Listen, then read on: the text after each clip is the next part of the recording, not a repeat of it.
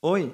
No podcast de hoje, nós, alunos de Introdução à Epidemiologia e Políticas de Saúde, Ana Carolina, Gabriel Abdon, Miquel Almeida e Maria Eduarda Marinho, iremos abordar acerca das diferenças de modelos de atenção à saúde no Brasil e nos Estados Unidos. O Sistema Único de Saúde, criado pela Constituição Federal de 1988, possibilitou a toda a população brasileira a ter direito à saúde universal e gratuita.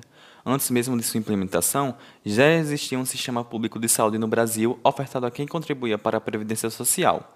As pessoas que não tinham dinheiro dependiam da caridade e da filantropia. Na época, apenas cerca de 30 milhões de pessoas tinham acesso aos serviços hospitalares. Nos Estados Unidos da América, o debate acerca do dever estatal de fornecer cuidados médicos teve início no século XIX. Sabe-se que neste não há modelo de saúde pública universal, como é o caso do SUS. Logo, nos Estados Unidos, o acesso à saúde se dá para a grande maioria da população pelo sistema privado.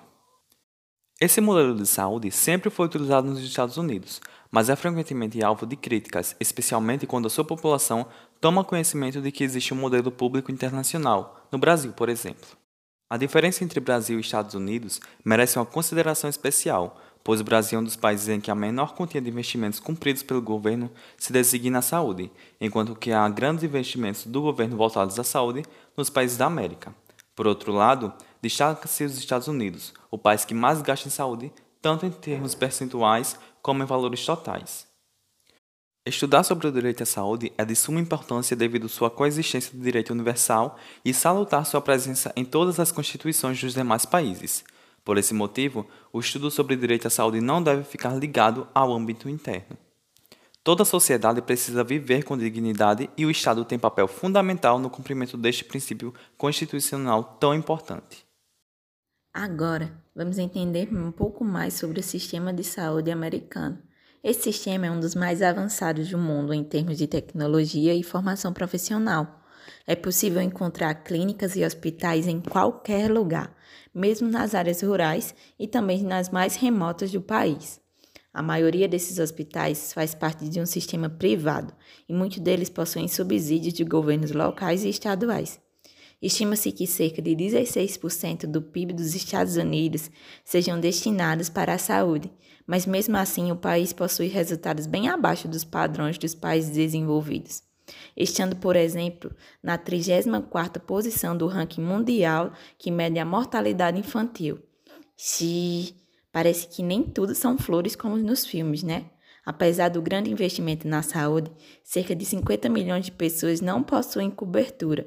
Muitos desses indivíduos sem cobertura não podem pagar pelos tratamentos mais caros, o que acaba colocando em risco sua saúde e sua vida. O sistema de saúde nos Estados Unidos funciona de forma mista, com seguro de saúde público e privado também mas o domínio do setor privado sobre o público é muito grande e a falta de cobertura universal de saúde ainda impacta grande parte da população. No país, atuam alguns programas de acesso à saúde. No entanto, eles não são suficientes para garantir o acesso universal à saúde e a cobertura de todos os serviços. Você sabe quais as principais diferenças entre o modelo de saúde brasileiro e o estadunidense? Vou te falar um pouco. No Brasil, está vigente o SUS, Sistema Único de Saúde, que tem como lema: a saúde é um direito de todos e um dever do Estado. A equidade, universalidade e integralidade são os seus princípios, não fazendo, pois, distinção alguma. Esse sistema é responsável por cuidar de coisas que, inclusive, a maioria da população às vezes nem sabe, como criação de vacinas e até inspeções de restaurantes, por exemplo. Já nos Estados Unidos, eles não possuem um sistema de saúde centralizado. E as pessoas, para terem seu direito à saúde resguardado, precisam pagar por planos de saúde, que muitas vezes não cobrem sequer as suas necessidades quando precisam. O fato principal é, nem todos podem pagar por um plano, o que, de acordo com os últimos dados de 2018, estima-se que quase 30 milhões de estadunidenses estão vivendo à margem desse direito, pois apesar de terem projetos de apoio aos menos favorecidos, não chegam nem próximo do ofertado no Brasil. O que cria essa diferença quanto ao Brasil, que faz desde visitas epidemiológicas periódicas nas residências da população até o transplante de órgãos e o principal, gratuitamente para toda a população. Bom, pessoal, ao comparar esses dois sistemas de saúde, a gente conseguiu encontrar algumas semelhanças, diferenças e até dificuldades. Quando a gente tenta analisar o sistema norte-americano, é possível verificar que ele tem tanto a perspectiva privada de atendimento quanto a perspectiva pública. Já o SUS, a gente conseguiu verificar que existe um grande investimento vindo do PIB, que é direcionado para o atendimento gratuito a toda a população. A gente também consegue concluir que o SUS ele tem algumas falhas, como as falhas na parte administrativa, o desperdício e a ineficiência de verbas e também a falta de atendimento em algumas áreas. Porém, a gente não pode esquecer a grande relevância e o impacto que esse sistema tem sobre toda a saúde brasileira. E aí, a gente por fim consegue afirmar que o SUS ele é um direito de todos.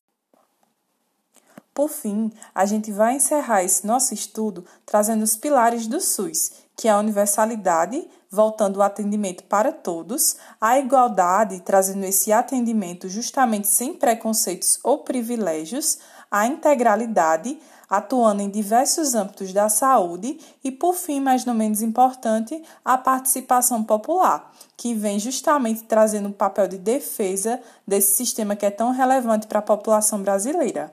Então, esse foi o nosso estudo. Espero que vocês tenham gostado. Até a próxima!